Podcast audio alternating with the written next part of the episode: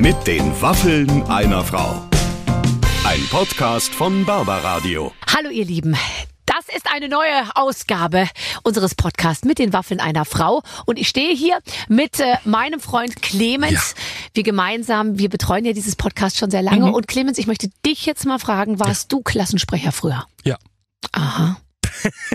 Ich habe das diese, Gefühl, diese alle Menschen waren Klassensprecher, nur ich nicht. Ich war wirklich von der Grundschule bis zur zehnten Klasse, in der ich dann sitzen geblieben bin, ähm, war ich immer Klassensprecher.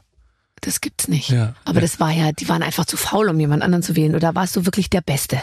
Nein, das hat nichts mit dem Besten zu tun. Das hat, glaube ich, ich war der Netteste, glaube ich. Oh Dann wurde Gott, man so gewählt. Scheiße. Ich wollte auch so gerne nett sein. Nie wurde ich gewählt. Aber der Mann, der heute bei uns zu Gast ist, mhm. nämlich Steffen Halaschka, der war auch ganz, ganz vorne bei der Klassensprecherwahl. Der ist eben auch sehr nett, oder? Das ist auch so ein fairer, glaube ich. Das glaube ich auch. Ja. Glaub ich auch. Der war so spät entwickelt, also ich sage das jetzt nicht von mir aus, mhm. sondern das erzählt er selber, ja. dass er im Prinzip auch genug Zeit hatte, um sich um diese Angelegenheiten des Klassensprechers zu kümmern, weil er hat sich nicht interessiert für Mädchen-Ding und lief alles ja, nicht so gut. Ja, Aber er hat auch Musik gemacht. Also wir erfahren viel über Steffen ja, Halaschka, ja, was wir vorher nicht wussten, weil der ist ja ein sehr journalistischer Typ, über den man jetzt so viel Privates gar nicht weiß. Das stimmt. Also zum Beispiel, dass er eben auf Geburtstage oder Hochzeiten singt. Ja. So mittel erfolgreich, glaube ich. Sonst hätte man vielleicht mehr davon gehört. Aber auch das erfahren wir von ihm. Und einfach, dass der Mann nicht nur gut zuhören kann, sondern eben auch gut reden. Ja, das stimmt. Der ist wirklich sehr, sehr schlau. Ich liebe ihn sehr und ich hoffe, euch geht's ganz genauso. Wir hören jetzt rein in unsere aktuelle Folge mit den Waffen einer Frau heute mit Steffen Halaschka. Ladies and Gentlemen. Trommelwirbel. Heute bei mir zu Gast. Ah, das tut weh.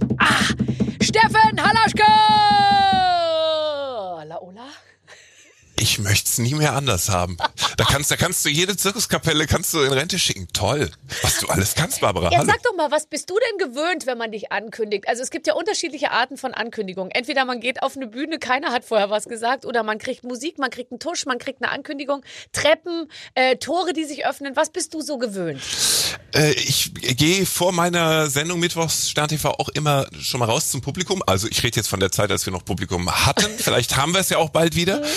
Und ähm, tatsächlich, ich, ich schlurfe da immer so ohne Ankündigung einfach raus und, und hoffe, dass sie mich erkennen und freundlich sind, was auch meistens klappt. Mir ist dieser äh, Personenkult bis heute, auch nach so vielen Jahren, immer noch so ein bisschen suspekt. Also dieses äh, Hochgejatz, meine Damen und Herren, und jetzt begrüßen Sie bitte mit einem ganz warmen Applaus Ihren Gastgeber des heutigen. Ich finde es immer so ein bisschen, Freunde, also am Ende des Tages haben wir alle zweimal im Jahr Durchfall und äh, und sehen morgens scheiße aus. Also man muss, ich mag, mag das nicht so. Ich lieber unprätentiös und ja, normal leise. Aber ich meine, ich träume natürlich schon davon, äh, auch mal große Treppen runter zu, äh, zu laufen. Wobei ja, das Angebot auch, wird immer, ja, ab und zu schon. Und jetzt letztens, muss ich ehrlich sagen, hatten sie mir eine echt große Showtreppe gebaut. Und da habe ich dann festgestellt, ich kann die gar nicht mehr alleine jetzt runterlaufen, weil mit dem Kleid und den Schuhen und dann doch ist man ja auch so ein bisschen mit der Kurzsichtigkeit, weißt du, guckst du schon nach unten und denkst, ist das jetzt die Stufe oder die übernächste oder so?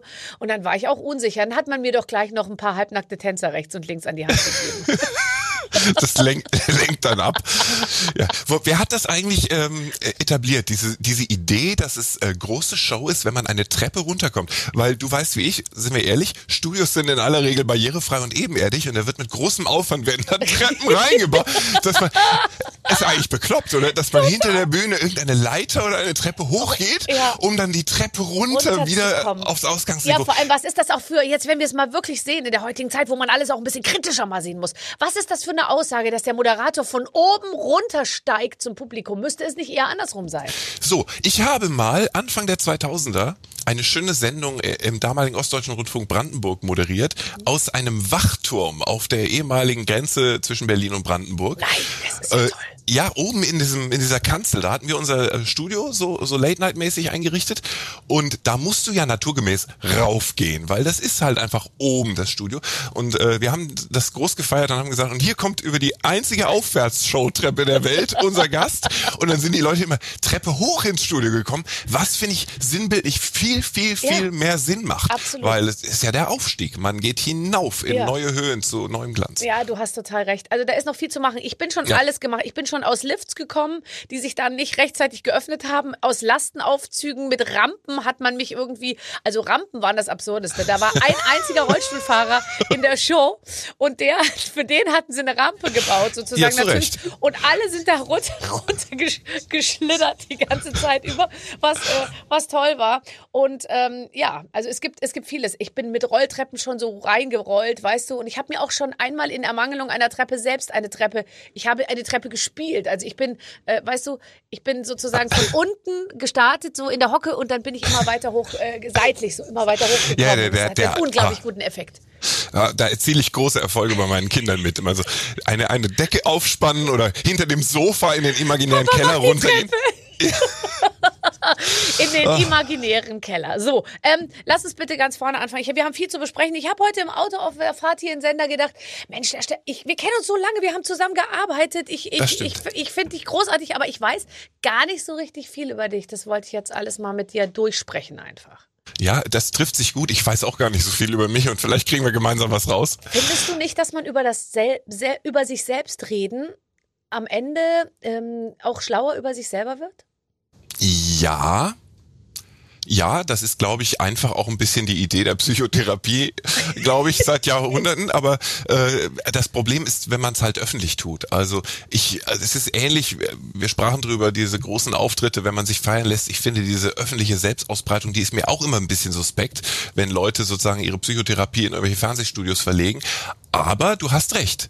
Man reflektiert sich äh, Ja, besser. und lustig auch, was die anderen Leute betrifft. Dieses kurz ansprechen, dass man irgendwie äh, sechs Jahre irgendeine schwere Krankheit hatte oder eine Psychotherapie oder so und dann in der Hoffnung, dass das einmal angesprochen und danach nie wieder erwähnt wird.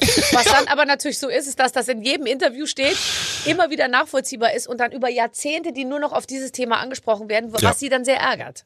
Ja, ja, also Google ist in dieser Hinsicht nicht unser aller Freund, muss man sagen, weil ja nicht alle so kreativ und fantasievoll vorbereitet sind wie du, sondern manche dann fünf Minuten vom Interview einfach kurz die ersten drei Google-Treffer sich durchlesen und dann weißt du im Grunde schon, was du gleich gefragt wirst. Insofern muss man tatsächlich vorsichtig sein mit dem, was man rausgibt und rausgeben möchte. Man ist ja auch häufig wahnsinnig angeödet von der eigenen Biografie. Also ich hatte dieses, äh, ist Tochter eines Soloklarinettisten. Mein Gott, was habe ich über das Klarinettenspiel meines Vaters erzählt? Die, die ersten Jahrzehnte meiner Karriere. Und ich dachte mir immer, oh, ich wünschte, ich könnte noch mal irgendwie andere Geschichten aus meiner Kindheit erfinden, nur um einfach auch mal andere Gespräche so zu haben. Ich warte ganz dringend auf die erste Frage zu Günther Jauch, aber gucken wir mal, was da gleich noch kommt. Da habe ich mir gar nichts notiert, ehrlich gesagt. Allerdings, als er bei mir war, haben wir nur über dich gesprochen. Äh, sicherlich. Oh. Nee, ähm, äh, du, äh, tatsächlich eine Sache, ähm, du warst Klassensprecher und das interessiert mich, weil jetzt war gerade wieder Klassensprecherwahl in, in allen Schulen, wo jetzt die Schulen wieder losgehen und, ähm, und ich, da fiel mir ein, also auch, auch meine Kinder haben sich zum Klassensprecher aufstellen lassen, wurden nicht gewählt. Ich habe mich jedes Jahr zum Klassensprecher aufstellen lassen, wurde nie gewählt. Und ich frage mich, was muss man wohl haben, um es eben doch zu werden, weil du warst es ja. Äh, wir hatten das Thema zu Hause am Küchentisch auch gerade mit, mit unserer älteren Tochter. Äh, das, das, das Tückische, das Schwierige ist ja, dass diese Klassensprecherwahlen vor allem in jüngeren Jahrgangsstufen immer so ein bisschen Sympathiewahl sind. Also da ist, da wird natürlich das Good Girl und der Best Boy gewählt, irgendwie der, der, der beste Kumpel eigentlich und nicht der mit dem tollsten Wahlprogramm oder der ausgefeiltesten Rhetorik. Und ähm, ich glaube, man muss irgendwie so ein Typ sein, der gemocht wird. Und das ist ganz dünnes Eis. Das sind ja, ah, manch, manchmal sind es auch die unauffälligen, langweiligen. Ähm, ich, ich weiß nicht, warum ich damals gewählt wurde. Ich glaube, ich konnte vielleicht immer schon ganz gut quatschen. Die Leute haben mir zugetraut, wenn hier wirklich mal ein Problem in der Klasse ist, der wird das schon ausdauernd durchdiskutieren. Und, ehrlich hättest du das gemacht oder musstest du das machen? Ähm, nee, also das Unangenehmste, was ich mal, ich weiß gar nicht, ob ich da auch schon Klassensprecher war, das Unangenehmste, was ich in dieser Rolle jedenfalls mal tun musste, war in der Grundschule. Äh, da hat, hatten wir so Vorlesen gemacht, reihum. Ne? Also jeder liest irgendwie eine halbe Seite und dann geht's weiter, Sitznachbar. Und die Lehrerin ist rausgegangen und hat mir sozusagen die, die pädagogische Weiterführung dieses Kettenvorlesens übertragen. Und das ist eine ganz beschissene Rolle. Weißt du, wenn du als, als Neunjähriger dann Ja. da irgendwie zum stellvertretenden Deutschlehrer erkoren wirst, ist, ah, da kannst du nur verlieren. Du bist einfach der, der Idiot. Ja. Du bist der Speichellecker, obwohl du es gar nicht wolltest. Ja, das stimmt, das stimmt. Ah, Aber es ist trotzdem, also ich finde, es ist schon eine große Auszeichnung, irgendwie so als, als Klassensprecher gewählt zu werden. Und ich, ich, äh, deswegen, ich liebäugle ja immer noch mit so einer halbprofessionellen politischen Karriere, um das auch wieder ein Stück weit, weißt du? Aber ich möchte Politik machen, ohne mit Politik in Berührung zu kommen, weil Politik finde ich ist wirklich. Was, Das- also, Deswegen kann es homöopathische nur Politik. das Amt des Bundespräsidenten sein, letztendlich, weißt du? Wo man viel repräsentiert und diese Sachen. Das, Das hättest du aber drauf. Also Bundespräsidentin der Herzen bist du ja schon heute. Ist es, ist es jetzt mal ganz, es ist wirklich so eine, ähm, mehr als eine Fantasie, ne? Es ist so ein bisschen, das, das Ja, äh, kitzelt naja, dich, ich- das könntest du. Ja, aber das ist auch das Schloss Bellevue, was mir natürlich gut Mhm. gefällt und, und so, weißt du? Und der Garten dahinter und das alles und die, diese großen Autos und so. Aber ähm, nee, ich äh, tatsächlich nicht. Aber ich, ich denke mir immer, wir, wir beschweren uns so wahnsinnig viel über alles. Also ich, ich beschwere mich schon viel über alles und habe aber überhaupt keinen Plan, wie es wirklich funktioniert. Vielleicht müsste man sich doch irgendwie einmischen oder man müsste sich wirklich politisch richtig doll engagieren. Und es geht ja schon im Kleinen los. Äh, Elternsprecher-Ding. Heute Abend bin ich wieder beim Elternabend. Ich weiß schon genau, ich werde, ich werde mich wieder wegducken. Wenn die Frage kommt, wer möchte denn Verantwortung übernehmen? Und Kuschel in der Tasche äh, und so, da ist man ja dann einfach schlecht. Man ist einfach schlecht. Wo, wobei das Wegducken auf diesen kleinen Kinderstühlchen ja auch gar nicht so schwer fällt. Ne? Das ist ja die, die andere unwürdige Seite von Elternabenden, an diesen viel zu kleinen Tischen auf diesen viel zu kleinen Stühlen Aber zu für dich, kauern. aber du bist 1,98 Meter, wie konntest du jemals, du hast ja die Knie neben den Ohren. Ja, in der Tat. Ich habe, das war auch eine der schönen Seiten der Pandemie. Elternabend über Internet, dass man einfach zu Hause sitzen konnte und dann auch mal irgendwie die Kamera ausschalten oder so. Darf ich dazu Ja. kurz was sagen? Unser Elternabend, der, der als Video-Elternabend natürlich auch stattfand, ja, äh, fand aber statt auf der schuleigenen äh, Plattform, Internetplattform und es wurde dann dringend dazu aufgerufen, wir machen einen Video-Elternabend, aber bitte ohne Video, weil das das Netz so sehr belastet. Wir mussten die Bildfunktion ausschalten. Der Andreas Scheuer Gedächtniselternabend. Sorry, wir haben die Bandbreite noch nicht in Deutschland. Bitte schalten Sie Ihr Video. Das ist wirklich, wirklich bitter. Oh Ja. Gott, ja gut. Also, ähm, warst du der Ku war, du warst also du warst auf jeden Fall äh, beliebt, du äh, du du warst irgendwie du warst eloquent. Warst du auch warst du auch cool? Nein. Ja, ja. Nein, äh, cool war ich nicht, muss ich rückblickend einfach offen sagen. Ähm, Ich arbeite, arbeite heute noch schwer dran und ah, glaube, es, es läuft so auf eine 3 minus bis 4 plus in Sachen Coolness hinaus, aber ähm, musst du ja auch nicht zwingend. Also wenn du das kompensieren kannst. In meinem Fall zum Beispiel äh, wussten alle, ehrlich gesagt, bei dem kriege ich nochmal die Hausaufgaben morgens zum Abschreiben. Oder äh, wenn ich das mit dem mit Algebra nicht wirklich begriffen habe, der kommt auch nochmal nachmittags und erklärt mir Oh das. nein, ist das und das schön. ist ja und, und, und ehrlich gesagt, wenn du das anbietest und, und machst, dann ist auch Coolness nebensächlich. Ich war auch einfach ähm, hormonell war ich für Coolness nicht ausgestattet von Mutter Natur. Ich bin einfach ein dermaßen Spätzünder gewesen. Wenn ich meine Konfirmationsbilder mit 14 Jahren angucke, frage ich mich heute, wer ist denn der Neunjährige da unter all den anderen? Ganz, ganz äh, schlimm. Ich bin wirklich spät, spät erst äh, gestartet und hatte auch körperlich die Möglichkeit, mich irgendwie cool zu geben. Ja, ja, aber es ist doch eigentlich für Eltern ein Traum, ein Spätzünderkind zu haben. Ich meine, nichts schlimmer, wie wenn die mit elf schon so einen Bartschatten haben und, und, und irgendwie so aufmucken irgendwie die ganze Zeit. und morgens dann irgendeine Vanessa zum Kühlschrank kommt, Nein. denkst, die hätte ich gerne gestern Abend auch mal vorgestellt bekommen Nein, oder so. Ja. nein, das wird nicht passieren. Bei uns im Haus wird das nicht passieren. Dass irgendwelche, nein. Also, Aber wie würde man das handhaben? Ich möchte nicht, dass, dass irgendwelche, äh, solange die nicht erwachsen sind, finde ich, dürfen keine Freunde äh, da schlafen, finde ich. Ach so. Also Freunde natürlich schon, aber nicht jetzt der, Ja, aber da sind die Grenzen ja auch fließend. Ne? nee. Da, keine Übernachtungspartys bis 18? Doch, natürlich, mit allen, äh, klar. Aber jetzt, äh, äh, äh, der Junge hat eine. Freundin und die ist dann da so x-beinig irgendwie da die ganze Zeit irgendwie da zugange und dann äh, kommen die da, kommen die da morgens zusammen zum Frühstück runter mit 16? Definitiv nicht. Oh, ja, gut, dann bin ich ja froh, dass es mich in einen anderen Haushalt gespült hat. Ehrlich gesagt, wir sind noch nicht so weit zu Hause. Ähm, ich habe mir da noch gar keine Gedanken drüber gemacht, ob man da Regularien einführen muss. Ja. Aber ich finde, da, Mit also, 16? So ein haariger Typ, der da morgens irgendwie das Bad blockiert? Du bist ja lustig. Und was hast du gerade gesagt? Du bist froh, dass es dich in einen anderen Haushalt gespült hat? Das Ja, wirkt ja jetzt für unsere Hörer so, als wärst du mal vor der, vor der Frage gestanden, ob es dich vielleicht in meinen Haushalt spült. Na, ich habe mich gerade imaginiert als, als kleines Schöneberger Kind und dachte, oh, das klingt nach einem strengen, nach einem strengen Regiment zu Hause. Das ist aber noch die alte preußische Schule, solange du deine Füße unter meinen Tisch und jetzt äh, Vorsicht, Fräulein oder kleiner Herr. Also bei mir durfte niemand schlafen unter 18. Definitiv nicht. Und das Und so hat wird dann das natürlich zu brutalen Blüten geführt, dass man sich irgendwo treffen musste, was wirklich unangenehm war. Siehst du, das ist doch besser, die Dinge passieren unter Aufsicht, oder? Ja, total. In, unter anderem in irgendwelchen Wäldern, wo man sich dann da rumtrieb. Ständig hatte man Mückenstiche, Zecken.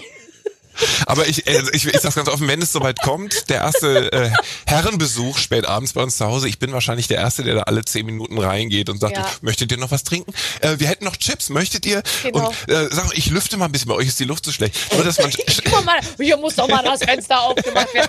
Mein Vater, der noch nie in seinem Leben irgendwie, äh, äh, irgendwie mit einem Stift was gearbeitet hat, weil der einfach als Musiker immer sozusagen halt Musik gemacht hat, kam auch, als ich den ersten Jungsbesuch hatte, dreimal rein, um nach einem Radiergummi, einem Spitze und einem Bleistift zu fragen. Das werde ich nie vergessen. Ich habe den angeguckt so, hä, ein Radiergummi? Wofür brauchst du denn Radiergummi? so, nee, aber ähm, ja, das finde ich aber auch, äh, finde ich auch, auch okay. Also nein, die dürfen natürlich, bei uns ist immer Besuch. Das, mir würde es gar nicht auffallen, ob da äh, noch vier mehr zu viel da sind irgendwie. Aber so aber halt nicht über Nacht. So. aber die expliziten Mädchen- und Jungsbesuche so mit alles, das finde ich, muss noch nicht sein zu Hause. So, Kinder, 18.30 ihr seid sicher auch müde, oder? Und es soll auch regnen nachher. Besser, du gehst jetzt im Trockenen nach Aber Hause. ich sag dir jetzt mal was. Meine Mutter, die war, äh, meine Eltern, die waren, also mein Vater hat sich immer so ein bisschen an meine Mutter sozusagen äh, an, dran gehalten, was sie sagt, das hat er dann auch äh, verteidigt so.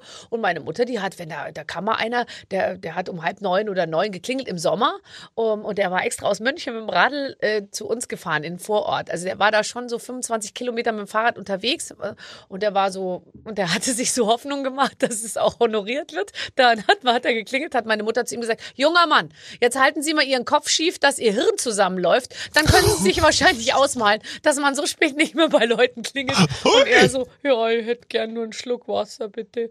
Dann hat er Wasser gekriegt. Meine Mutter hat, da, hat das sozusagen beobachtet und dann, äh, dann durfte er wieder fahren. Oh, Ja. Das ist bitter. Ja, und da war ich schon richtig doll alt. Da war ich schon 25. Oh. Nein, Quatsch. Na gut. Also, Mädchen hält dann halt erst mit 20, äh, erst ab, ich sag mal, ab 25 ging's richtig los, oder? Äh, bei, bei mir, Ja. ja, ich lasse das mal so stehen, weil ich komme damit immer noch besser weg, als wenn wir bei der Wahrheit bleiben, weißt du? Das ist das Lustigste, was ich je gehört habe. Aber du warst in einer Bank, Band, du warst Musiker, Ja. du hast gesungen sogar, du hast eine E-Gitarre gehabt und so. Nein, Keyboarder. Ich Oder- war Keyboarder. Das ist auch nur so die Ja. mittelcoole Variante. Ja. Weißt du, die Gitarristen stehen vorne an der Bühnenkante, kniedeln sich einen ab und lassen sich bewundern und du stehst hinten hinter deinem Scherengestell äh, am Yamaha-Keyboard und äh, das sieht nie wirklich cool aus. Auch als in den 80ern diese Umhänge-Keyboards Ja. kamen, um es den Gitarristen gleich, es war keine echte Verbesserung. Also Bei Umhänge-Keyboard denkt man, wer hatte das denn? Nur Dieter Bohlen? Also das, Ja. der wäre der Erste, der mir einfiel. Und dann noch, äh, gab es nicht auch so bei Duran Duran oder so, die hatten vielleicht auch sowas. Irgendwie. ja, Alpha will, glaube ich auch, Ja. aber dann sind wir schon fast durch, ne? Ja, ja, klar. Ja. Alphaville ähm, war der erste Coversong, den wir äh, in unserer Band gespielt haben. Forever Young. Ich war 14 oder so, noch nicht im Stimmbruch und habe mit glockenklarer Stimme auf, äh, auf der Ladefläche irgendeines LKWs beim Straßenfest Forever Young gesungen. I want to be forever young. Ja. Ja, aber dieses Trauma konntest du dann ähm, enttraumatisieren, als wir beide gemeinsam den deutschen Fernsehpreis moderiert Das haben. war schön. Der zu dem Zeitpunkt unglücklicherweise nicht im Fernsehen übertragen wurde. Aber da haben wir als Freddie Mercurys äh, beide eröffnet. Wir beide mit einer Fre- Freddie Mercury Gedächtnis Schnurrbart äh, und Ja. einer, einer Und einem original nachempfundenen Freddie Mercury Gebiss. Also alle Zahnfehlstellungen von Freddie Mercury wurden nochmal in den Archiven haarklein recherchiert und wir haben diese Prothesen bekommen. Ich hatte das übrigens sehr lange bei WhatsApp als mein Profilbild. Ich auch.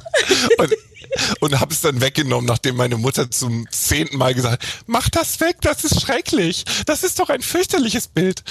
Ah. Also sehr lustig war, dass ich, ich habe dann auch mit dieser Zahnde, ich, hab, ich fand das so lustig und das war wirklich so brutal. Und dann habe ich mal Barcelona, it was the first time that we met.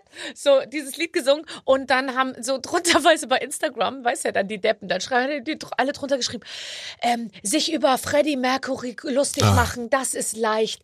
Äh, äh, der hat sein Leben lang unter seinen Zähnen gelitten und so, ja. Oh Gott. Okay, aber das war auf jeden Fall wirklich toll. Und da muss ich noch mal einmal dran denken.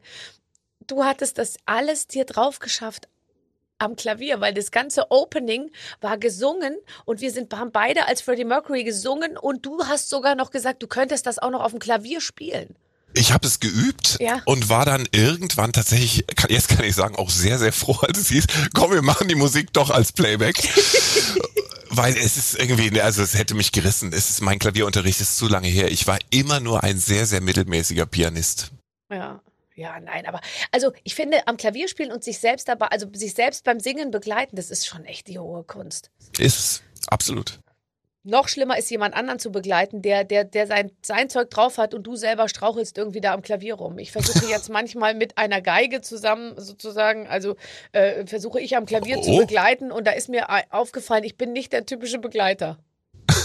Weil ich muss mich ja voll auf die Geige einstellen und wenn die es drauf hat, dann muss ich es ja auch drauf haben. Aber also, du kannst kann schon, du kannst schon richtig, du hast es gelernt, auch Klavier. Ja, aber du kannst viel besser bestimmt als nein, ich. Nein, nein, nein, nein, nein, nein. Ich habe gelegentliche, im privaten Kreis gelegentliche Gesangsauftritte absolviert, auch in, in jüngster Vergangenheit und habe äh, in meinem Freundeskreis tatsächlich einen Pianisten. Wir sind die kleinste Band der Welt und wann immer es äh, zu singen und zu spielen gibt, dann hole ich mir meinen Mietpianisten dazu. Okay, äh, wenn du es selber ansprichst, dann muss ich kurz nachhaken. Was genau sind das für Auftritte? Welches Repertoire bespielt ihr und in welchem Rahmen? Äh, ganz unterschiedlich. Ähm, 50. Äh, Geburtstag äh, des guten Freundes gehört dazu. Mhm. Äh, 10. Hochzeitstag okay. ähm, gehörte dazu. Aha. 40. Geburtstag meiner Gattin. Auch da habe ich es mir nicht nehmen lassen. Äh, und, äh, und unlängst mal ein Firmenjubiläum einer befreundeten Firma. Okay. Auch da, äh, und da war, hatten wir ein Musikprogramm thematisch äh, angelegt. Fließt da, Geld? Bei solchen Auftritten? Ja. Äh, Schweigegeld, ja. du hast so eine Verschwiegenheitserklärung, die die Leute unterschreiben müssen, hast du immer dabei. Ja, und, und man wird halt hinterher mit Münzgeld beworfen, damit man endlich aufhört. Das ist eigentlich so das, das Einzige, was da finanziell auszulösen ist. Ich war einmal bei Simply Red auf dem Konzert, da war ich 15 und da habe ich alle so ganz laut mitgegrölt die ganze Zeit und da stand einer vor mir und irgendwann hat er sich umgedreht, hat mir so 10 Mark in die Hand gedrückt und sagt, da, das kannst du jetzt peuten, aber bitte hör endlich auf zu mitsingen.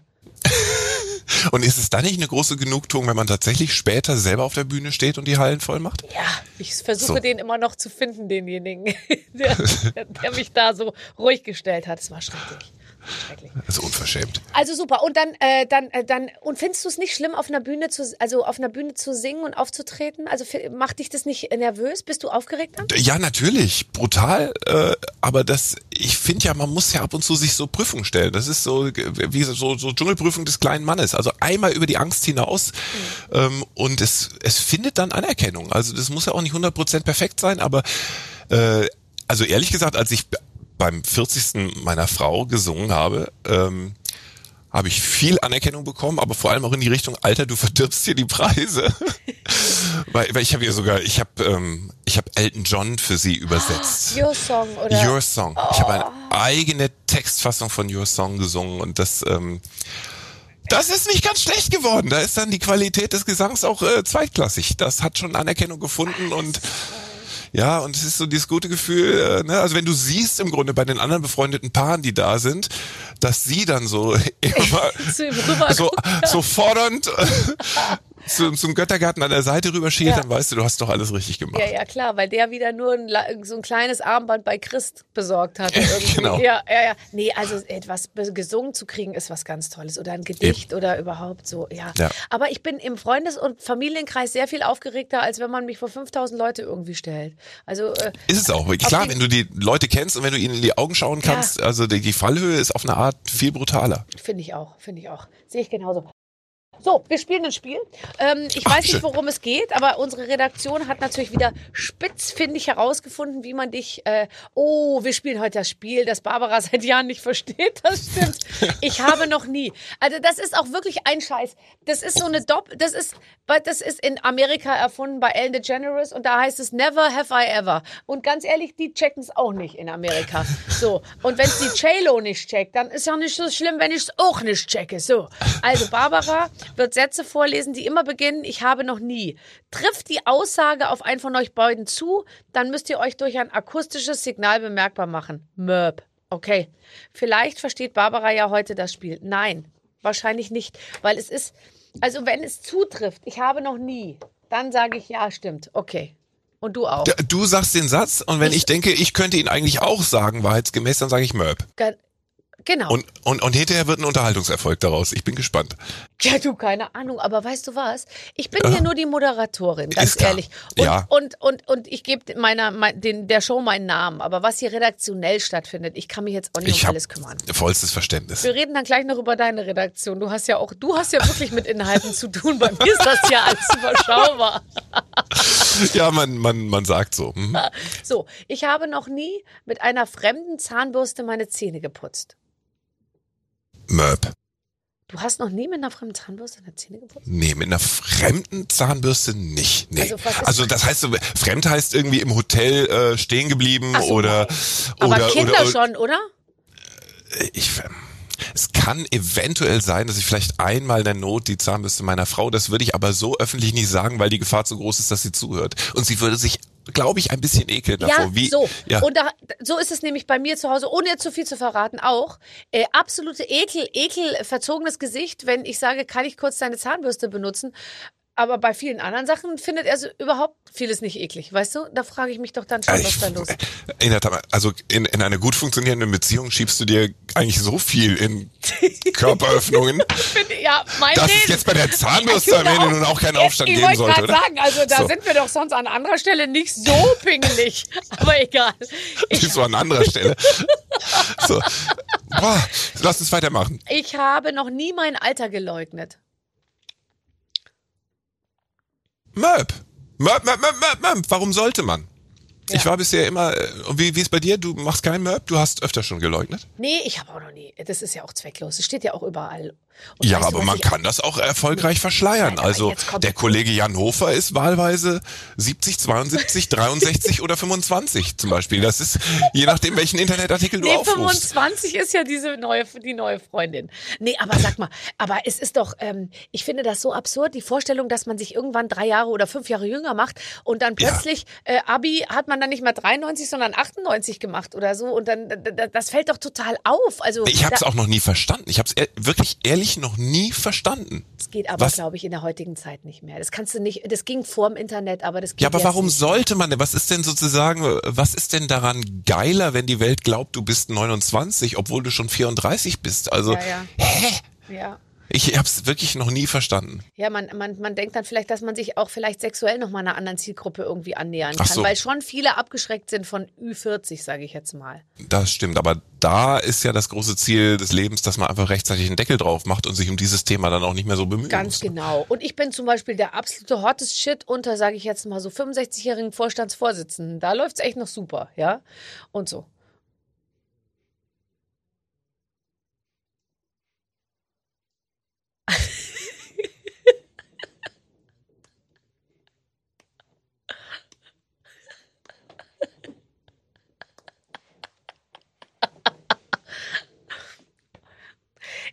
Ich habe nur sehr lustig einmal die Katja Riemann hier zu Gast gehabt und die hat mir in der Sendung erzählt, das fand ich so nett. Sie wurde 42 und sie kriegte einen Kuchen und da war eine ganz große 42 drauf mhm. äh, gesch geschrieben und da waren so Kerzen und alles waren da so drauf und so, so Deko, alles Mögliche und sie hatte einen ganz jungen Lover, der, wär, der war erst 28 und dem hatte sie nicht gesagt, wie alt sie wird und sie hatte das so ein bisschen so eher so Ende 30 so, so äh, äh, ihn eingepegelt und dann kam aber diese Freundin mit der Torte, wo die 42 drauf und dann ist sie dann hat sie versucht, so die Kerzen und die Deko da so, äh, da ist sie so draufgefallen, so halb und hat dann zumindest, dass die zwei zumindest hinten so, so weggeschoben wird.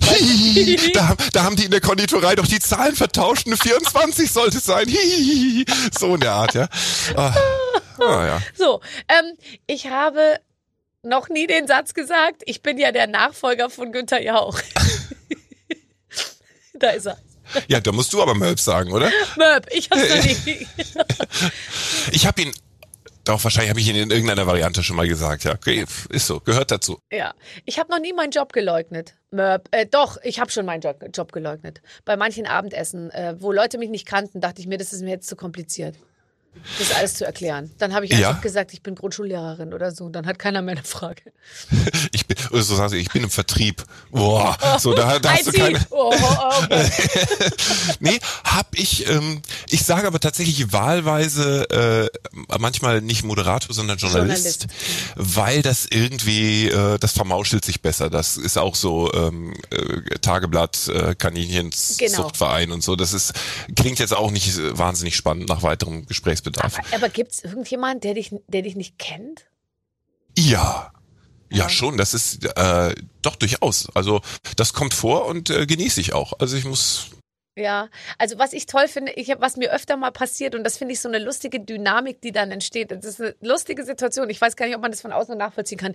Ich komme am Bahnhof, setze mich neben eine Frau. Die Frau sitzt da, guckt mich an, lacht mich an, grüßt mich. Ich grüße zurück. Ich, ich hole mein Handy raus und lese. Sie glotzt mich die ganze Zeit an. Dann sagt sie irgendwann, wir kennen uns. Dann sage ich, na, äh, ich weiß nicht. Doch. Dann sage ich, nein, ich glaube nicht. Und dann sage ich, dann sagt sie, aber ich kenne sie, ich kenne doch ihr Gesicht so immer so total vorwurfsvoll und dann ich so Fernsehen, habe ich dann so geflüstert, ja, so Fernsehen. So in dem in der Hoffnung, dass sie dann so sagt, ah ja, stimmt, Entschuldigung und so. Und, und dann, hat sie gesagt, so, nein! Nein! So, und dann sagt sie, ich gucke kein Fern. Und dann sage ich, ja, weiß ich nicht. Dann, ja, was machen Sie denn im Fernsehen? Und dann sage ich so, alles. Wahrheitsgemäß. Nein, weil ich dachte mir, ich sag's jetzt einfach so. Und sie so, ja, was denn da genau? Und ich so, ja, keine Ahnung, deutscher Fernsehpreis, deutscher Radiopreis, äh, Bambi, äh, goldene Kamera-Ding. Und ganz ehrlich, Sie können mich auch im Radio hören oder Sie lesen meine Zeitschrift. Nee, ich kenne Sie nicht. Und dann dachte ich mir, muss ich mich jetzt schlecht fühlen, dass die mich nicht kennt? Ich, ist mir ja völlig wurscht. Ich freue mich ja über jeden, der einen nicht kennt. Aber die hatten mir dann so ein schlechtes Gefühl gegeben, dass ich irgendwann gesagt habe, ich finde es gar nicht schlimm, dass sie mich nicht kennen, aber sie dürfen mir jetzt auch keinen Vorwurf machen. Ich habe es wirklich versucht. Es, es, hat aber auch immer eine schöne Komik, wenn du so falsch eingetütet wirst von den Leuten, auch mit so einer Beharrlichkeit. Meine äh, schönsten Erlebnisse sind einmal, als ich nachts zum Hotel zurückgekommen bin, Mittwochnacht nach der Stern-TV-Sendung und draußen stand einer und rauchte. Und als ich ins Hotel reingehe, sagt er mit der größten Selbstverständlichkeit, Namen der Pilava. und äh, ich habe ihn in dem Glauben gelassen, weil das ist ja, also, ja eigentlich auch ein schönes Kompliment. Und mich hat mal eine Kollegin dermaßen falsch einsortiert, war davon aber auch nicht abzubringen. Ich nenne keine Namen, aber die rief an, weil sie mich zu irgendeiner Veranstaltung verpflichten wollte und hat gedacht, es wäre jetzt ein gutes Entree, mir Komplimente zu machen und sagte am Telefon, also Herr Alaschka, ich muss erst mal eines sagen, also neulich diese Royals-Reportage äh, im ersten, die Sie gemacht haben, ganz äh, große Klasse, haben Sie wirklich toll gemacht. Ich sage, Entschuldigung, Frau Kollegin, ich, ähm, ich, äh, ich habe keine Royals. Doch, da mit dem Seemann Eggebert, das war hervorragend, da in der, am Buckingham Palace und die ganze, jetzt haben Sie wirklich eins, ich sag, ehrlich gesagt, ich, nein, ich bin auch gar nicht mehr bei der ARD. Das war, also, das war nicht, ich, doch, doch, doch, doch, doch, ich weiß doch, was ich gesehen habe. ich weiß normalerweise, was ich gemacht habe. Also und, und dann dämmerte es mir, weil ich ähm, tatsächlich beim Seppen mal einen Trailer dafür gesehen habe und dann sagte ich, Nein, das war der Kollege Zamperoni, den Sie gesehen haben. Nein, ich habe Sie doch gesehen. Ich weiß doch Zamperoni. es, war, es war wirklich schwer. Du kommst in so, einen, äh, in so eine schizophrene Selbstwahrnehmung, weil du irgendwas fragst du dich, vielleicht war ich's doch und hab's erfolgreich verdrängt. Bei all den Engagements, man verliert ja auch den Überblick. Aber am ja. lustigsten ist eben diese völlige Wahrheit. Sie sind ganz dünn geworden. Nein, doch, nein, doch. Ich bin immer so. Nein, nein, nein, nein, nein, nein. Und dann machen die immer so zu mir, als, als wollte ich nicht zugeben. Ich meine, ich wäre die Erste, die zugeben würde, dass sie abgenommen hat und das mhm. stolz mhm. präsentieren würde. Und dann, der wunderbarste Satz kommt jedes Mal, ich habe sie letzte Woche im Fernsehen gesehen. Da hatten sie bestimmt 20 Kilo mehr. Sag ich, ja, genau. Und das habe ich jetzt innerhalb von einer Woche abgenommen. Richtig. Also. Es ist, äh, ja, es ist schon charmant. Aber Fernsehen trägt auch auf, das wissen wir alle. Fernsehen ja, in deinem Fall, sage ich mal, ist es ein Gewinn. Weil sonst hätte man immer Sorge, du kommst nicht durch den Winter, wenn du so. Und bei mir Es- ist halt schon so, dass ich mir manchmal denke, ich weiß gar nicht in welcher Position. Ich habe auch das Gefühl, wenn man am Bildrand steht, weißt du, also ganz weit rechts oder links irgendwie im Bildausschnitt, dann ist es noch schlimmer, dann zieht es einen noch mehr in die Breite irgendwie. Ich sag dir, was, was einfach das Geheimnis ist, warum wir Männer von der Natur besser gestellt sind. Wir setzen halt meistens am Bauch an und in vielen Fernseheinstellungen Ja, sieht man es glücklicherweise nicht so. Oder du kannst den Bauch einziehen, aber ihr Frauen habt halt noch mehr Ja, ich Körperregionen, in mehr- denen, in ich denen das alles eingelagert wird, Ich oder? versuche das alles zusammenzuhalten irgendwie, aber ich, die, auch die, die Technologie der Textil, sage ich mal, Industrie, die hat auch, sage ich mal, ihre Grenzen. also Gewebe erschlafft, nicht nur an meinem Körper, sondern auch bei den Klamotten, die ich trage. Ähm, Ach, bist, hast du, bist du dick geworden über die Corona-Zeit? Äh, Nicht dick, aber hast du zugelegt. Äh, erst glaube ich ja ein bisschen und dann war ich äh, Nutznießer des großen ähm, Ernährungsumstellungsprogramms meiner Frau, die gesagt hat, komm, wir hocken so viel zu Hause, kochen so viel selbst, endlich kann man auch gut kontrollieren, was man so zu sich nimmt. Und die hat dann äh, tatsächlich so äh, Punkte gezählt, ne? Also richtig geguckt, dass sie über Ernährung und Bewegung abspeckt. Und da wir dann meistens gemeinsam gegessen haben, hat mir das äh, auch zwei Kilo minus eingebracht, was zu dem Zeitpunkt ganz gut war, weil ich beginnend mir ein bisschen was angefressen hatte. Okay, gut. Also, wir, ein tolles Spiel, ganz toll, äh, super. Äh, Jetzt auch mal loben die Redaktion. Ach, wir spielen ja immer noch, ja. Ja, wir sind noch mittendrin im Spiel, pass auf. Ich habe noch nie, ah, warte. Möp. Ähm, nee, warte. Ach so. Ich habe ähm, noch nie morgens schon Alkohol getrunken. Also hat man jetzt morgens, nee, also ich habe morgens schon mal Alkohol getrunken. Ja, aber ehrlich gesagt, da zählt doch sozusagen das Sektfrühstück noch dazu, oder? Gibt's sowas wie Sektfrühstück noch? Na, es gibt doch so Hotels, äh, die damit punkten wollen, dass sie ans Frühstücksbuffet dann auch noch so ein Eiskübel mit irgendeinem Rotkäppchen äh, edelsüß stellen. Und das so sowas kenne ich. Also Ich hatte so eine, eine, eine dänische ähm, Trainerin, eine Personal Trainerin und die kam immer zu mir nach Hause und die hat aber gar nicht mitgemacht bei dem Sport, weil die hatte, die hat nur mich sozusagen angeleitet, aber die selbst saß auf dem Bett und, und hat immer gesagt, Und noch hat gesoffen. acht. Nee. Und dann, und die war aber, die war super und immer voll motiviert und alles war spitze. Und dann, aber manchmal war die so demotiviert, aber nur einmal im Jahr, dass sie noch nicht mal Bock hatte, auf dem Bett zu sitzen und Ansagen zu machen. Und ich, ich die musste ja gar nicht mitmachen. Und dann kam sie manchmal so und sagte, Barbara, heute ist der perfekte Tag, um Champagner zu trinken. Und dann haben wir morgens um acht, anstatt Sport zu machen, hab, ich war natürlich dankbar, ja, ist mir doch scheißegal. Ich, ich bade auch in Kuhscheiße, wenn ich keinen Sport machen muss. Mir kannst du im Prinzip als Ersatzprogramm für Sport nahezu alles anbieten und ich gehe drauf ein. Und dann haben wir um 8 Uhr uns ein, so ein kleines Fläschchen Champagner aufgemacht oder Sekt oder was auch immer und haben das dann getrunken. Und das war, war äh, habe ich als einen der schönsten Tage des letzten Jahres in Erinnerung. Und das war deine Achtung Gänsefüßchen Fitnesstrainerin, ja? Wo, hat- es, kann es sein, Barbara, dass du vielleicht so ganz, nur so ein ganz klein wenig schlecht beraten warst dabei? Wo hast du die her? Hast du die bei, bei Lidl am schwarzen Brett Bei mit so einer? Abreißzettel bei, Nein. bei Wish bestellt? Oder? Bei? Busch, genau. Die wurde mitgeliefert mit der Flasche Champagner. Oh Mann. So, ich habe noch nie als letzter eine Party verlassen. Mörb kann ich da sagen, weil ich bin wirklich immer eigentlich eher Du, du, gehst, du gehst zeitig. Ja. Das, das weiß ich, das kann ich bezeugen. Und das imponiert mir immer wahnsinnig. Weil ich immer denke, wie die Barbara das macht, die ist da auf der Bühne, zack. Und wenn du denkst, jetzt gehe ich noch mit Barbara ein Trinken, ist sie schon längst am Bahnhof und auf der Heimreise. Was toll ist, weil es dich einfach frisch und jung erhält. Ähm, ich, also so ganz als allerletzter äh, da gab's auch schon so Kneipenabende, wo du merkst, oh, jetzt haben sie aber alle Stühle hochgestellt.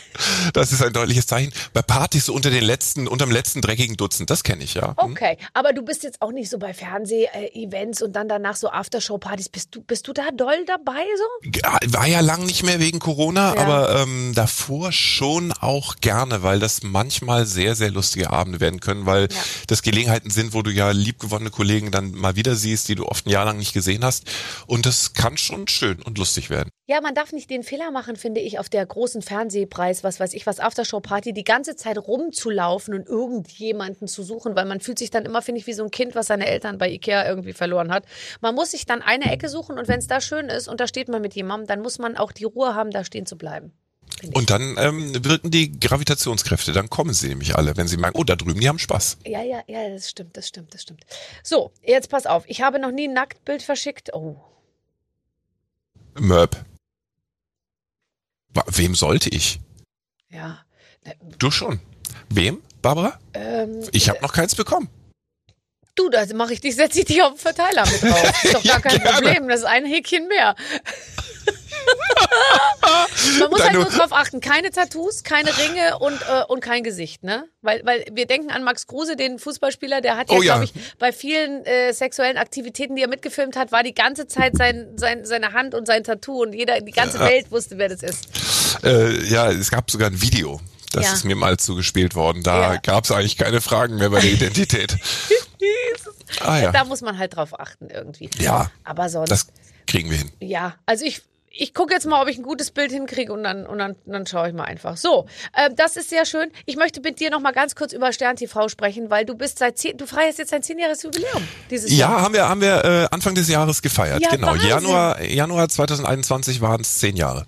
Äh, Hast du das angefangen mit einer, mit, mit der, mit der festen, äh, mit dem festen Vorhaben, das bis ans Lebensende zu machen, oder hast du gesagt, ich guck mal? Äh, ich habe gesagt, ich guck mal, ob ich es bis ans Lebensende machen kann, weil in der Tat habe ich mir das immer gewünscht. Das ist die Sendung, äh, die für mich gemacht war und die Günther ja auch dankenswerterweise warm gehalten hat, bis ich im moderationsfähigen Alter war. Und äh, deswegen habe ich gesagt, also die 21 Jahre, die knapp äh, der Kollege ja auch hingelegt hat, die will ich eigentlich toppen. Und ich bin auf einem guten Wege. Ja, jetzt mal ganz ehrlich, ich habe mir das vorhin auch überlegt. Stern TV ist eigentlich die, Tra die absolute Traumsendung. Also das würde ich jetzt auch sagen, also wenn, wenn mir das jetzt jemand angeboten hätte oder anbieten würde oder wie auch immer, ich glaube, es gibt keine Sendung im deutschen Fernsehen, die ähnlich, weil es ist da, da, da, ist, es ist eben alles möglich. Du kannst Eben, wir- ja jeden erfinden uns- einladen, du kannst Ja. über jeden, über alles berichten, über die spektakulären, über boulevardeske Sachen, über politisches, über äh, skurriles, es ist einfach perfekt. Wir machen Social Media Experimente, wir reden mit Sportlern, die Großes geleistet haben. Es gibt die Schicksalsgeschichten, Medizin. Wir kochen ähm, großartig die Zeit natürlich, als wir Studio äh, hatten, weil du konntest mit den Leuten immer Dinge machen. Also einfach mal auf dem Parkplatz in die Autos reinschauen. Wer hat hier das unaufgeräumteste Auto? Und dann haben wir das einfach ins Studio reingetragen und gemeinsam mit den Betroffenen ana- analysiert. Also von Kindergeburtstag ähm, auch bis zur großen Politik. Wir haben auch, auch Minister da und machen Ja. die, die politische Debatte. Es ist eben alles möglich und das ist ein solches Geschenk, weil wenn dir dabei langweilig wird, dann Ja, hast nee. du dich bei der Berufswahl vertan. Das also, sehe ich auch so. Und wie oft äh, hört man sich selber sagen, also das geht mir ja schon mit meinen Shows so, dass ich so sage, ich hatte letzte Woche den und den bei mir in der Sendung und der hat das und das erzählt. Man ist ja auch immer so nah dran am, am Geschehen. Man weiß immer, was passiert, was da draußen los ist, äh, äh, von von der Popkultur bis zum sonstigen Trend. Man kriegt alles so mit irgendwie so serviert. Das ist die eine Seite. Und die andere Seite ist, dass wir ja immer so Fenster öffnen in Welten, die du sonst im Alltag nicht betrittst. Also äh, ich habe Menschen im Studio, die äh, transsexuell sind und davon berichten, wie es war, festzustellen, man ist irgendwie doch im falschen Körper geboren. Und dieser ganze Weg, der sich, äh, der Lebensweg, der sich damit verbindet, da sind Menschen, äh, gerade unlängst war sie wieder da bei mir, Andrea Dahm, die äh, durch eine äh, äh, wie heißt Schwangerschaftsvergiftung quasi, also unter der Geburt äh, Blutvergiftung bekommen hat und Hände und Füße amputiert bekommen musste, also von jetzt auf gleich, um ihr Leben zu retten. Wie lebst du, wenn auf einmal die Extremitäten fehlen? Ähm, das ist so bereichernd, von diesen Menschen zu lernen, wie man also mit einem gehörigen Maß an Resilienz sich solchen Herausforderungen im Leben stellt. Und das ist eigentlich neben allem, was so trendy und prominent ist, das, wovon ich am meisten zehre, diese ja, Begegnung. das verstehe ich auch. Es geht mir übrigens auch in den Gesprächen so, und dass man eigentlich, also das ist jetzt doof, das über sich selber zu sagen, aber ich glaube, es macht einen auch irgendwie zu einem nicht ja besseren Menschen, aber zum verständnisvolleren Menschen und so, weil man einfach die Möglichkeit hatte, ja mit all diesen Leuten zu sprechen. Es bringt ja nichts. Oft ist es so, wenn man sich nur einen Beitrag anguckt oder man ein Buch liest oder so, ist es nochmal was anderes, wie wenn man wirklich diese Menschen ähm, mit ihren jeweiligen Geschichten und, und unglaublichen Abenteuern oder so halt dann kennenlernt. es macht, äh, und ich liebe dieses altmodische Wort eigentlich sehr, es macht sehr demütig Mhm. und, und dankbar oft, gerade wenn du siehst, was andere Menschen für Schicksale meistern, für Herausforderungen im Leben nehmen und dann ist es wahnsinnig inspirierend. Ich weiß nicht, ob du äh, Janis McDavid kennst, ein junger Mann, der ähm, tatsächlich eine Laune der Natur äh, ohne Arme und Beine zur Welt kam. Mhm. Und er war jetzt gerade unlängst, ich glaube, es war der Kilimanjaro, auf den er mit hinaufgestiegen ist, ja. ähm, mit Begleitung natürlich. Äh, der fährt Rennen in einem Rennwagen, der eigens für ihn angepasst wurde. Der lebt in einer WG in Berlin, äh, die jetzt alles andere als klassisch barrierefrei ist und, und zeigt einfach im Alltag, was möglich ist. Und äh, das ist einfach wirklich inspirierend und bereichernd und äh, das ist auch ein bisschen jetzt für die Sendung natürlich die die Magie und das Geheimnis, dass die Leute wissen, ähm, wir machen die Fans dann all diese Bereiche des Lebens auf und schaffen da auch eine Sichtbarkeit für für gesellschaftliche Gruppen, von denen viel zu wenig erzählt wird. Ja, ja, toll. Und sag mal, aber du bist dann schon, bist schon gut vorbereitet, ne? Also du weißt dann schon eigentlich so viele Tage vorher, was kommen wird und dann äh, bist du einfach Ja, manchmal weiß ich es viele Tage vorher, dann äh, sagen die Kollegen, pass auf, also in zwei Wochen haben wir eine große Geschichte in der Richtung geplant ähm, oder es gibt dann auch einfach einen Film zu gucken, ein Buch zu lesen, um sich vorzubereiten, da ist der Anlauf ein bisschen größer und manchmal kannst du gar nicht vorbereitet sein, weil dann ist es äh, äh, Dienstag Vormittag und die German Wings Maschine kracht in den Berg und du ahnst, das wird irgendwie morgen ein Thema bei uns in der Sendung sein, aber du weißt natürlich zum Zeitpunkt überhaupt noch nicht wie und mit wem. Und das sind äh, Wochen, wo wirklich auch im Laufe des Mittwochs die Sendung entsteht und man manchmal raus ins Studio fährt und, und noch gar nicht genau weiß, haben wir den Gast, kommt der, oh schafft Gott. er das pünktlich okay. und äh, das, das gehört auch mit zum Spiel dazu und macht auch den Reiz dieser Sendung aus, dass wir dann schon auch versuchen, aktuell zu sein, wo es notwendig ist. Mhm. Ähm, was war, würdest du sagen, der prominenteste äh, Gast, den du bisher hattest? Nur mal so einen Namen, dass man mal so, also auch international? Ähm, international. international Brigitte Nielsen würde das zählen ja. als, als, als, Dschungel, als Dschungelkönigin. ähm, ja, äh, international haben wir seltener ah, okay, Gäste, ja, ja. aber Till Schweiger, Peter Maffei, okay, also äh, you name it. Also ja, wir sind aber tatsächlich ähm, auch über die Jahre gar nicht mehr so Promi fixiert, weil nee. das natürlich äh, in ganz, ganz vielen Formaten und Sendungen inzwischen Platz gewonnen hat. Und äh, damals in den goldenen 90er Jahren war natürlich Stern TV auch der Ort, wo du die Großen ja. mal gesehen hast. Da haben die sich mal geöffnet mit einer persönlichen Geschichte und so. Ähm, machen wir auch immer noch, wenn die eine Geschichte mitbringen. Also Adel Tawil hat mal von seinem Badeunfall erzählt, der ihn fast eine Querschnittlähmung beschert hätte. Ähm, äh, äh, wer was? Lilly Becker hat äh, über ihre Endometriose gesprochen. Auch wieder so ein Thema, was wir irgendwie aus dem Halbdunkel ins Licht geholt haben, weil viele Frauen darüber offen gar nicht sprechen und sich austauschen. Das machen wir schon, aber dann sind es wirklich auch oft die unbekannten Namen, die groß überraschen bei uns in der Sendung. Ich finde ja sowieso, äh, wenn die, wenn man die Leute nicht so gut kennt und die erzählen ihre Geschichte und da, da, da gibt es ja so Unglaubliches, das nimmt mich immer ähm, deutlich mehr mit irgendwie und, und äh, die Menschen dann auch, ich finde, so ein Gespräch zu führen mit jemandem, der eigentlich nicht so gewohnt ist, Gespräche zu führen, ist ja auch viel herausfordernder als so ein Profi. Ist natürlich toll, das ist dann oft, läuft von allein. Auf der anderen Seite denke ich auch manchmal, Gott, ja, die Geschichte habe ich jetzt auch schon 500 Mal gehört. Weil wir du, du hast weniger Überraschungsmomente. Ja, ja. Also weil wir ja über die Jahre dann doch alle lernen, einmal noch das Gesagte im Hirn kreisen zu lassen, bevor es rausgeht. Die meisten reflektieren kurz vorher und äh, das bedeutet, dass du am Ende selten Momente mit prominenten Gästen hast, wo du sagst, oh hoppala, jetzt ja, äh, bin genau. ich aber gerade mal baff. Ja. Ja. ja, es ist leider zu geschult alles. Auch die Fußballer-Interviews, das finde ich so schade. Mm, das ist wirklich schade. Und, und, und besonders schade ist, wenn sich einer mal aus dem Fenster lehnt, mit Recht und mit Leidenschaft ja. und immer noch mit dem Adrenalin im Blut ja. aus den 90 Minuten, dann wird er von der Presse zerrissen, weil er den Reporter angekackt hat oder ihm eine Formulierung verrutscht ist, wo ich denke, ja, also entscheidet euch, was wollt ihr? Wollt ihr die, die Interview-Seminar geschulten, glatten Typen oder wollt ihr noch Kerle, die reden, wie ihnen der Schnabel gewachsen ist?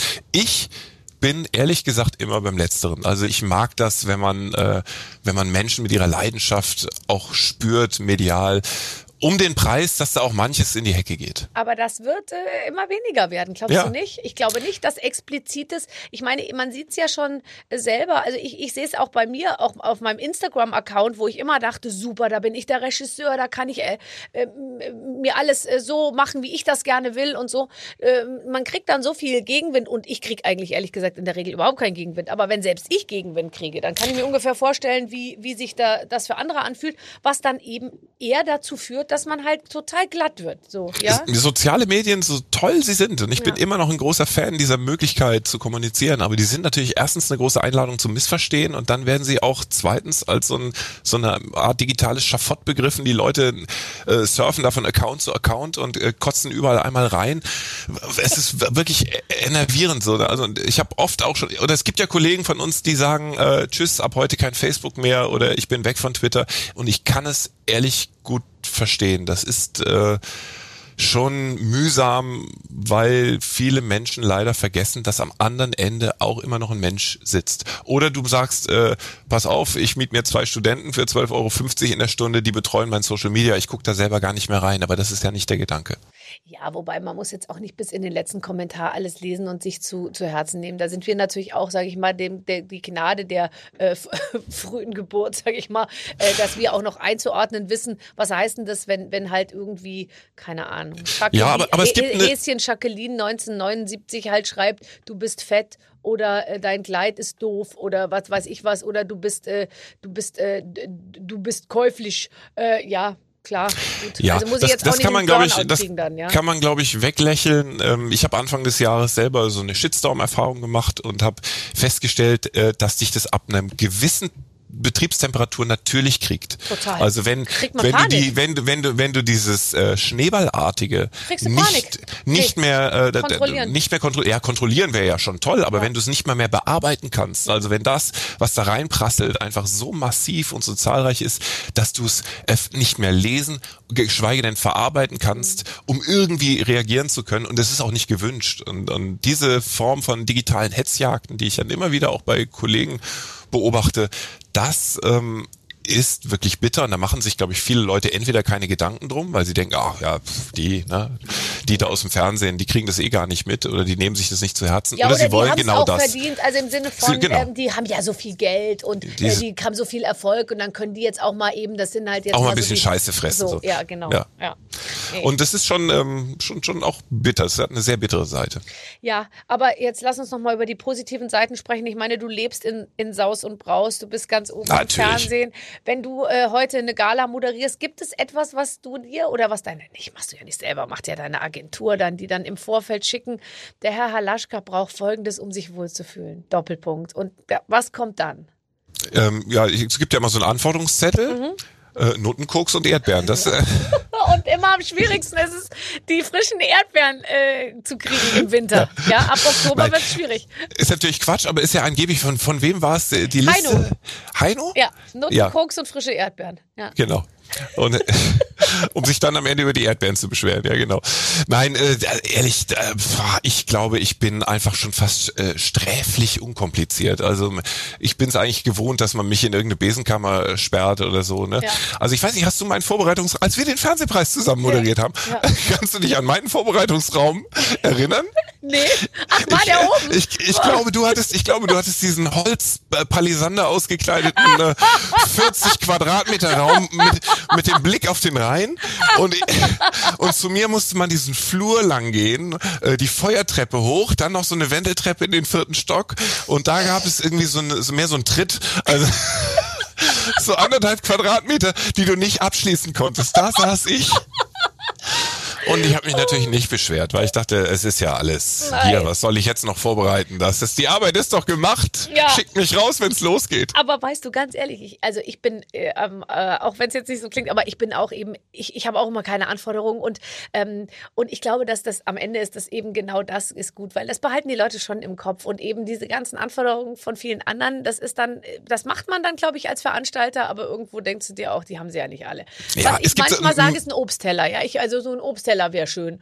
Und ja, dann generell, was, ist was zu meinem- essen so, ist einfach schon mal fein. Ein Wenn, weil du ja probst und den ganzen Tag vor Ort in so einer Location und dann bist. denke ich mir immer, so. bevor ich jetzt die ganze Zeit diese Snickers da esse und so, dann also sollen die mir einen Obstteller. Dann stelle ich mir natürlich in meinem kleinen Köpfchen vor schon vielleicht so ein paar Himbeeren. Also wenn es jetzt richtig super läuft, dann auch mal so eine aufgeschnittene Mango oder so, weißt du, also ich, ich dachte jetzt nicht so und dann kriege ich, also bei Obstteller, denken die sich dann so, okay, wie machen wir das jetzt so, dass das irgendwie möglichst kosten schon, kriege ich eine Ananas, einen Apfel und eine Banane, aber alles ohne Messer. Also das heißt, sie wissen ganz genau, dass ich diese Ananas sowieso nicht aufbeißen kann. Das Ja. heißt, sie wissen ganz sicher, dass sie die am nächsten Tag dem Semino Rossi nochmal in die Garderobe stellen, können. Oh, hast du schon mal gespart? Ja, und dann irgendwann, irgendwann wird auf Plastikananas umgestellt, weil die muss man nicht alle 14 Tage erneuern. Das, genauso läuft's dann, ja. Ja, ja, nee, das ist. Aber dann solltest du vielleicht auch auf die auf ein bisschen wählerischer auch bei der Arte Events werden. Also dann Ja, du hast recht. Du hast ne, recht. Aber, musst du die, vielleicht nicht für jede Spedition zur Firmenfeier, oder? aber wenn die nun mal 100 Jahre alt werden, wer soll's machen? ja, Einer muss ja, es ist ja machen. wieder, ist ja richtig, Weißt ist ja du? richtig. Ich habe einmal, ich habe, ich habe schon so viel Tolles gemacht. Du machst du nicht so viele so, so Eventmoderationen? Ich moderiere so viel für kleine und mittelständische Unternehmen, aber das ist dann schon eher, die machen schon manchmal so zwei Milliarden Umsatz, aber die kennt keiner. Einen hatte mal, die haben so Tunnelbohrmaschinen gehabt, ja, und da stand in meinem Kalender immer Tunnel, Tunnel-Event und ich dachte mir immer, ich eröffne einen Tunnel irgendwo, ja, und dann stellte sich aber raus, nee, das waren die Tunnelbohrmaschinenhersteller und das war Wahnsinn, was die da auf die Beine gestellt haben. Dann ist das schon toll. Das man macht so viele Kontakte und neue Freunde. Frau Schöneberger, wenn Sie mal einen Tunnel graben wollen unter Ihrem Vorgarten, kein Problem, rufen Sie an. Ach, du hast ein Leben, Barbara. Ja, nee, ich mache gelegentlich äh, solche Dinge, aber tatsächlich ähm, vieles davon ist ja dann, gerade wenn es um Firmenfeiern geht und so, ist ja auch sehr werblich und da aus dem Geschäft halte ich mich ein bisschen raus, äh, weil ich mich dann schon in erster Linie als Journalist sehe und nicht auf der Payroll der Wirtschaft oder einer Partei stehen will, äh, einfach um den Anschein zu verhindern, ich sei da irgendwie Käuflich. Käuflich oder äh, interessengesteuert. Und das bin ich nicht und das Nee, ist auch also gut so. Interesse, Interesse gesteuert, das kann man mir auch nicht unterstellen. Interesse gesteuert äh, ist es nicht, tatsächlich. Ähm, du fährst Kajak, habe ich gehört. Und ich habe mich gefragt, wie kriegst du diese Beine unter? Wo, eine ja. ja, ich weiß nicht, ob du die, nee, aber ich weiß nicht, ob du die Dinger schon mal äh, gesehen hast. Die sind das recht Gute, lang. äh, die sind ja schon einfach lang, so, ne? Also klar, ich komme mit einem großen C vorne an der Spitze, komme ich an, aber äh, das ist eigentlich mein Sportgerät, weil da kriegst du, also so bis, bis 1,50 Meter Beinlänge kriegst du eigentlich alles unter. Boah, boah, bei 1,50 Meter, dann wär's auch Ja, weiß ich, ich hab's jetzt nicht her. Ja. Aber, aber es ist schön und es ist vor allem ein Sport, den man im Sitzen ausüben kann. Das kommt mir auch sehr entgegen. Also äh, das habe ich so für mich entdeckt. Aber du siehst aus, ich meine, ich sehe dich jetzt ja, wie du da sitzt. Du siehst aus wie so eine echte Kante. Du könntest auch Handballer sein oder so. Du hast so ganz breite Schultern und so. Du, bist doch bestimmt von deiner Natur her ähm, äh, so, dass man eigentlich denkt, das ist alles gut. Ja, ist, also das ist auch ein bisschen das große Missverständnis. Ich bin 1,98. Ich glaube, es ist alles einfach äh, proportional, aber es, es sieht vielleicht dann ein bisschen imposanter aus als bei 1,72. Das kann schon sein. Und dann kommen die Leute natürlich und sagen immer, äh, ja, und sie spielen bestimmt Basketball. Und meine Standarderwiderung ist, man muss dafür auch schon noch ein bisschen hüpfen und werfen können. Und weißt du, da scheitert's dann. Also einfach nur rumstehen äh, macht noch nicht den sportlichen Erfolg. Und ich bin einfach ehrlich, ich bin wirklich so ein Körperklaus. Wenn wir jetzt gleich äh, fertig sind, muss ich zum Beispiel zu meiner Trainerin. Ich mache gerade ähm, so, ein, so ein sportmedizinisches Training und ich war letzte Woche das erste Mal da. Und ehrlich gesagt, äh, Kannst dich ich, immer noch nicht bewegen. ich, ich war ganz froh, dass das Ganze in einer Uniklinik stattgefunden hat, weil ich dachte, über Intensivstation bis zur Pathologie, alle, alle weiterverarbeitenden Stationen sind in Rufweite. Ich war so fertig nach einer Stunde. Und es war nur ein bisschen Liegestütz und Standwaage. Also wirklich ganz, ganz fürchterlich. Sportlich leider. Oh, Null. Standwaage. Ist das das, wo man so steht und dann so nach, so nach vorne? Äh, Äh, Ja, du stellst, dich- du stellst dich auf ein Bein, ziehst Bein das Knie an und dann, und dann wird der Fuß, äh, den du angezogen hast, nach hinten ausgestreckt, der Oberkörper kippt nach vorne und du versuchst alles schön stabil über einen, über einen stabilen Rumpf, über ein stabiles äh. Zentrum im Bauch, Powerhouse, ja, versuchst du das zu halten. Ähm, oh, ehrlich gesagt, ich war so, ich habe eher so eine Scharade gespielt, Holzfellarbeiten im, im finsteren Wald, ja. Immer nur umgefallen. Ich mache morgens immer Hula Hoop, also habe ich auch heute Morgen schon gemacht, äh, Hula Hoop und Trampolinspringen im, im Wechsel. Und dann noch mal eine halbe Stunde auf der Matte. Ist auch so ein Corona-Ding, Hula Hoop, ne? Hat meine Frau auch angefangen. Ja, ja. Und Da fingen sie auf einmal alle an mit. Äh, Und das ist aber gut. Also das äh, Ja, bringt also total viel Stabilität und man verliert sogar, wenn man will, ein paar Kilos darüber. Ja, da, ich bin noch, Doch. ich arbeite, ich bin noch an der Stabilität und dann die Kilos, das, das kommt jetzt dann demnächst. Aber ich habe heute so viel Hula Hoop gemacht, also weil das Trampolin war nicht benutzbar, das war so nass. Da habe ich mir gedacht, äh, das, das massiert einen so durch, dass ich hinterher das Gefühl hatte, bis von unter der Brust bis zum Beinansatz bin ich ganz taub, weil dieser Reifen, der ist ja auch so schwer und das hat mich so richtig so, als, als wäre das alles eingeschlafen. Aber du wirst es sehen. Wenn wir uns das nächste Mal sehen, kannst du dann selbst beurteilen, ob es irgendwas bringt. Ja, ich, also über diesen kleinen Bildschirm, über den wir uns sehen, macht es einen guten Eindruck. Bleib dran, Barbara. Ja, ja, ja, total. Steffen, das war sehr, sehr, sehr schön mit dir zu reden. Es hat mich gefreut, dass äh, du mich eingeladen hast, dass wir ein bisschen Zeit verbracht haben Dass und gerne irgendwann hatten, am Ende dieser Pandemie auch mal wieder persönlich und mit Knutschen. Ja, absolut. Ich freue mich. Kommst du zum Radiopreis? Ähm, Da sehen wir uns doch immer. Ja, ja, eigentlich ja. Ach Radiopreis. nee, das ist ja auch wieder nur mit Nominierten und so. Bist du nominiert? Ist- nee, bist du nicht beim Radio. Nein, leider, leider gerade gar nicht. Fernsehpreis könnten wir uns Dann sehen. sehen wir uns Kommst du zum Fer- Fernsehpreis. Ja, du moderierst du doch Ich wieder. Die sehen moderier's. uns. Fer- Also Fernsehpreis, noch ist die Einladung nicht da, aber ich hoffe, ähm, ich kann hin. Es soll ja Open Air sein. Ja. Also, Du, ich Corona mache jetzt nur noch Open Air. Äh, Strandkorb-Konzerte. scheint unheimlich gut anzukommen. Bei beiden Seiten.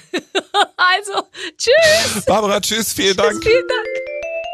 Das war aber sehr, sehr, sehr schön. Wirklich. Toller Typ. Ja, und dass wir ihn, ich meine, ich hoffe, ihr habt mitgeschrieben, auch für kleinere Events Mhm, buchen können. Das macht mich sehr stolz und glücklich, weil ich sag mal, da ist doch für jeden was, was vermitteln wir was, da Wer sich was. Rod Stewart nicht leisten kann, der mietet sich Steffen Halaschka mit seinem Freund an der Hammond-Orgel. So, äh, ich, wir hoffen, es hat euch gefallen. Mhm. Und ähm, in der nächsten Woche haben wir einen weiteren tollen Gast äh, dabei. Ich weiß aber noch nicht, wer es ist, bin aber sehr gespannt. Ich kann aber so viel schon verraten, es wird wieder sehr lustig. Bis dann, alles Gute, eure Babsi. Mit den Waffeln einer Frau. Ein Podcast von Barbaradio. Das Radio von Barbara Schöneberger. In der Barbaradio App und im Web. barbaradio.de